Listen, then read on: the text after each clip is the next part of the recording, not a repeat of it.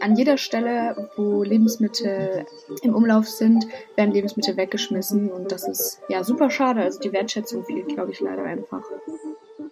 Hallo und herzlich willkommen zum T-Online-Podcast-Format Grünes Licht. Mein Name ist Alexandra Schaller und ich führe durch diesen Podcast, der Ihnen nützliche Tipps und Tricks rund um einen nachhaltigeren Alltag geben soll. Und in unserer heutigen Folge geht es um das Thema frisch und knackig. Wie lagere ich Obst und Gemüse am besten? Mein Gast für diese Folge ist die Foodbloggerin Janka vom Kanal Jankalicious, die ihrer Community einen nachhaltigeren Lebensstil nahebringt. Sie ist uns heute zugeschaltet. Hi Janka, schön, dass du da bist. Hallo, freut mich, dass ich mit dabei sein kann. Und wir steigen direkt mit ein paar Zahlen ein, die ich vorher recherchiert habe.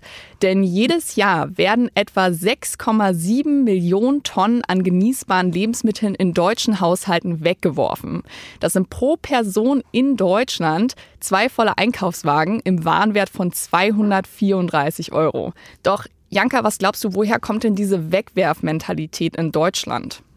Ähm, ja, ich glaube einfach, dass die Wertschätzung gegenüber Lebensmitteln in den letzten Jahren oder vielleicht auch Jahrzehnten einfach super stark gesunken ist, weil wir ähm, so viel zur Verfügung haben. Also es ist ja wirklich, die Supermärkte sind äh, prall gefüllt, egal um welche Uhrzeit man eigentlich hingeht. Es gibt immer ausreichend Lebensmittel. Wir haben halt gar keine Knappheit, was ja zum einen natürlich auch super ist, aber ähm, zum anderen äh, ja, sinkt dadurch einfach auch die Wertschätzung den Lebensmitteln gegenüber. Es wird an jeder Stelle, wo Lebensmittel ähm, im Umlauf sind, werden Lebensmittel weggeschmissen und das ist ja super schade. Also die Wertschätzung fehlt, glaube ich, leider einfach. Ja, traurig, aber wahr, so ist es leider.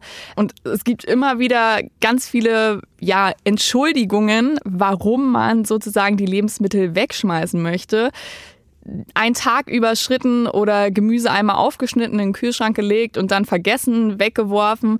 Wie kann man denn solche Fehler umgehen? Und hast du vorweg schon mal ein, zwei essentielle Tipps, die man auf alle Fälle beachten sollte? Ähm, ja, also man kann ganz viele Sachen eigentlich anders oder richtig machen. Man muss wirklich nur so ein bisschen ähm, aufmerksam sein, ein bisschen aufmerksam durch den Alltag gehen. Dann kann man da wirklich schon ganz viel machen. Und im Prinzip fängt es ja für uns ähm, im Privathaushalt jetzt schon beim Einkaufen an. Und dort kann man natürlich darauf achten, was man für Lebensmittel kauft, wie viel man natürlich auch kauft. Also es macht ähm, gerade auch in Bezug auf Lebensmittelverschwendung total Sinn, sich auch eine ähm, Einkaufsliste zu schreiben und einfach wirklich zu wissen, was man braucht. Denn wie häufig kommt es vor, dass man vielleicht dann doch eine Packung Brot einkauft, weil man nicht mehr genau weiß, wie viele Scheiben noch in der letzten Packung drin sind. So, und dann hat man plötzlich zwei und kriegt das gar nicht so schnell auf. Ähm, und so ist es halt eigentlich mit allen anderen Lebensmitteln auch, auch. Deshalb macht eine Einkaufsliste eigentlich immer Sinn, wenn man vielleicht sich auch vorher überlegt, was möchte ich die Woche über essen. Nicht so planlos irgendwie was in den Einkaufswagen legt, sondern wirklich weiß, für das Gericht brauche ich ähm, 200 Gramm Zucchini, äh, dann ein bisschen Reis und man schon so ungefähre Mengenangaben auch hat dann kann man einfach viel besser planen. Also es vereinfacht einen dann ähm, hintenrum die ja, die Verwertung von den Lebensmitteln total. Und die Verwertung ist eben auch eine Sache, die wir dann zu Hause weitermachen können. Also wenn wir vom Einkaufen nach Hause kommt, für mich so die logische Reihenfolge ist dann erstmal natürlich die Lagerung von Lebensmitteln. Ähm, da kann man auch ganz, ganz viel richtig und falsch machen. ähm, ja, genau. Aber die Resteverwertung oder Verwertung grundsätzlich von den Lebensmitteln ist auch ein Riesenpunkt. Ähm, falls mal was übrig bleibt, falls man vielleicht doch mal essen geht und dann ein Gericht in der Woche nicht kochen kann oder so, dann gibt es da ganz viele Möglichkeiten, ähm, ja, Lebensmittel entweder länger haltbar zu machen oder sie zu verwerten. Okay, du hast jetzt alle Themen mal angeschnitten und wir gehen jetzt zuallererst, weil du mit dem Einkauf angefangen hast, zuallererst mal auf die Frage ein, was muss ich denn schon beim Einkauf beachten? Also du meintest natürlich eine Einkaufsliste machen, aber kann mhm. ich vor Ort im, im Laden auch schon irgendwie anhand von Merkmalen entscheiden, okay, die Avocado ist jetzt eh nur noch drei Tage haltbar. Die sollte ich jetzt eher nicht nehmen. Also kann man denn da auch schon bei den Produkten sozusagen was beachten?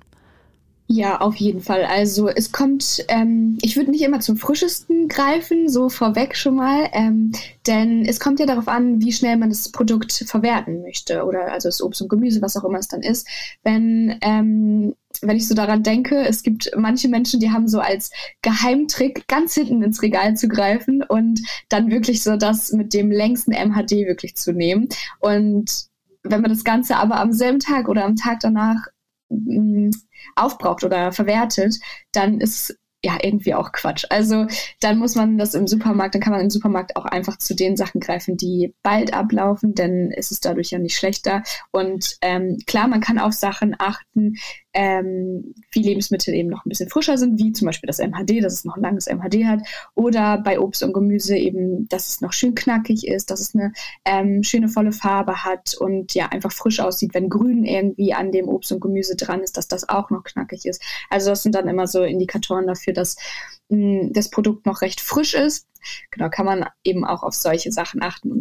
Das heißt, wenn man sich die äh, Lebensmittelliste macht und sagt, okay, ich möchte jetzt das und das und das kochen, dann am besten auch schauen, okay, ich möchte jetzt Nudeln mit frischen Tomaten am Freitag machen, okay, dann nehme ich eher die, die Tomaten, die vielleicht noch ein bisschen nachreifen. Da wäre ich jetzt nämlich auch schon beim nächsten Thema.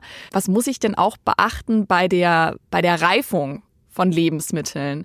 Ja, genau. Es gibt da ähm, auf jeden Fall Unterschiede. Manche Lebensmittel, also Obst und Gemüse, manches reift nach, manches nicht. Und ähm, da kann man aber auch gegenwirken, je nachdem, wie man es lagert. Deswegen ist die Lagerung auch wirklich ein ähm, ganz wichtiges Thema bei der Lebensmittelverschwendung.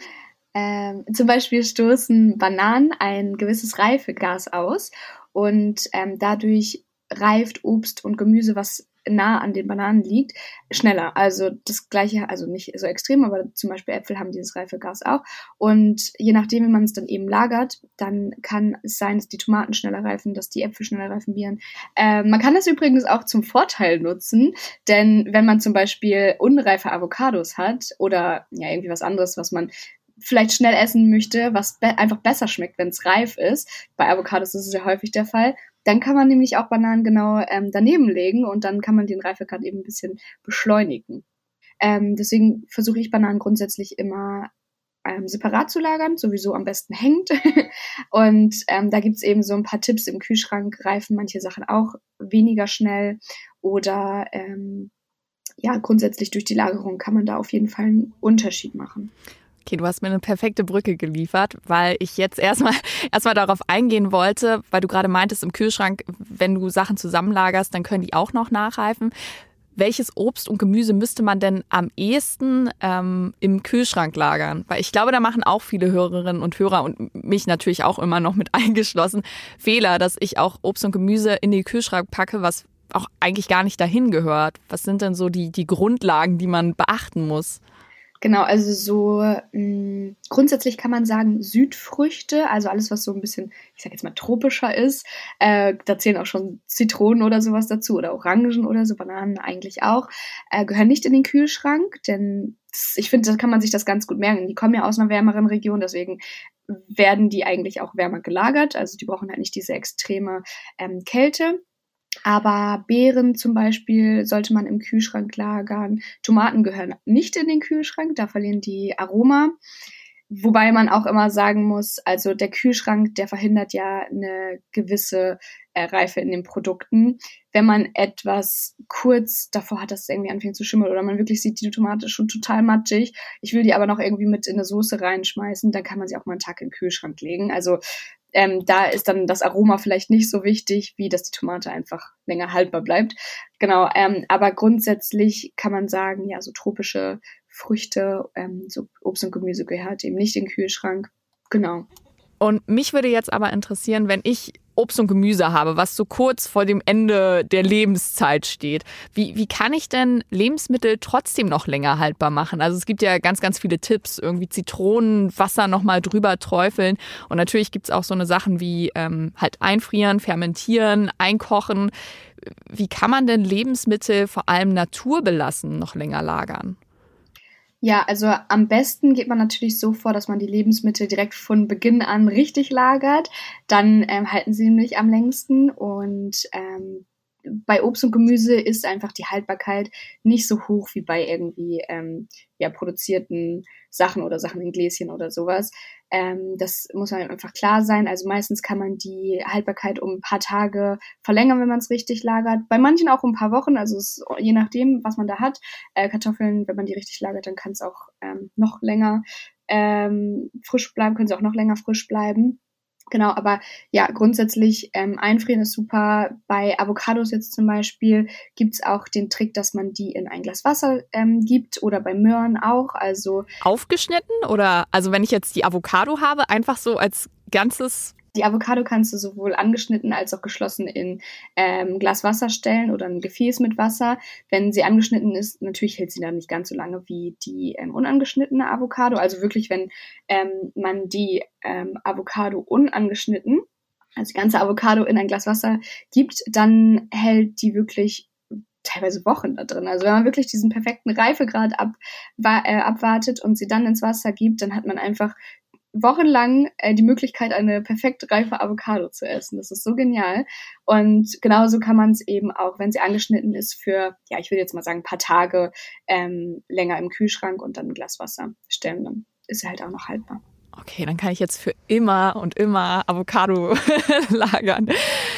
Ja, also dieses, dieses typische, ähm, dass Avocados nicht haltbar sind oder dass sie so schnell braun werden, schlecht werden, dass so viel auch davon im Müll landet, das kann man echt eigentlich recht simpel verhindern. Okay, ich, ich danke dir. Ich würde jetzt auch erstmal die Runde schließen und danke dir für all die tollen Hinweise. Und wie schon gesagt, ganz am Anfang, 234 Euro könnte man sparen, wenn man wirklich ein bisschen darauf achtet, wie man einkauft, wie man lagert. Und man kann auch Treibhausgase einsparen und natürlich auch den Wasserverbrauch, weil dann weniger produziert werden muss. Also es hat eigentlich nur Vorteile und ist wirklich viel, viel nachhaltiger, wenn man einfach darauf achtet, wie man Gemüse lagert, Obst lagert oder wie man halt einkauft. Aber könntest du für die Hörerinnen und Hörer nochmal drei schnelle Tipps zusammenfassen, die sie auf alle Fälle beachten sollten und auf alle Fälle auch mitnehmen sollten aus dieser Folge? Mhm.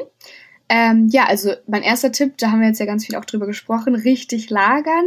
Äh, also die richtige Lagerung macht ganz, ganz viel aus. Wenn man sich nicht sicher ist, wie Sachen gelagert werden, einfach nochmal nachlesen. Es gibt da wirklich ganz viele Informationen, auch zum Beispiel auf meinen Kanälen. Da teile ich immer gerne Tipps, wie man einzelne Lebensmittel lagert. Ähm, eben auch, dass man sich einfach informiert. Also durch dieses Nachlesen lernt man ja auch und dann weiß man es auch irgendwann. Genau. Und ähm, mein zweiter Tipp wäre, eine Eat Me First Box im Kühlschrank zu haben. Das hat mir persönlich auch total weitergeholfen, einfach bei offenen Lebensmitteln, dass man sie nicht ganz hinten im Kühlschrank vergisst. Denn das ist, glaube ich, häufig ähm, der Fall, wenn Lebensmittel auf sind, also geöffnet sind dass man sie dann doch irgendwie im Kühlschrank vergisst. Deswegen, wenn man so eine kleine Box hat, wo man geöffnete Lebensmittel reinstellt oder eben Lebensmittel, die bald ablaufen, ähm, dann hilft einem das schon un ungemein weiter. Und ähm, ja, mein dritter Tipp wäre also ansonsten noch verwerten. Also alles, was da ist, versuchen kreativ zu werden beim Kochen und einfach ähm, die Lebensmittel wirklich zu verwerten und nicht darauf zu warten, dass sie anfangen zu schimmeln. Das macht auch einen Riesenunterschied. Also da kann man echt viele Lebensmittel mit retten. Super, ich danke dir. Ich fand, es war für mich auch super hilfreich als Verbraucherin. Das hat mir total geholfen. Also dass man auch ein bisschen darauf achtet, wenn man Bananen hat, dass man Smoothies draus macht, dass man Kuchen draus macht, dass man sich auch einfach ein bisschen Mühe gibt, die Lebensmittel, die vielleicht auch schon angeschnitten sind, so wie du es gerade gesagt hast, auch zu verwerten. Die Geldbörse wird sich freuen äh, und die Natur wird sich darüber auch sehr, sehr dolle freuen. Ich danke dir, Janka, dass du dir die Zeit genommen hast. Sehr, sehr gerne. Hat mir mit sehr viel Spaß gemacht, mit dir zu äh, sprechen. Sehr gut, das freut mich auch. Und falls Ihnen diese Folge von Grünes Licht gefallen hat, liebe Hörerinnen und Hörer, dann vergessen Sie nicht, den Podcast zu abonnieren. Das geht über Spotify, Apple Music, Amazon Music oder über YouTube. Und wenn Sie noch Anmerkungen, Kritik haben oder Ihre Meinung abgeben wollen, dann können Sie mir auch gerne schreiben an podcasts.t-online.de. Danke und tschüss. Danke.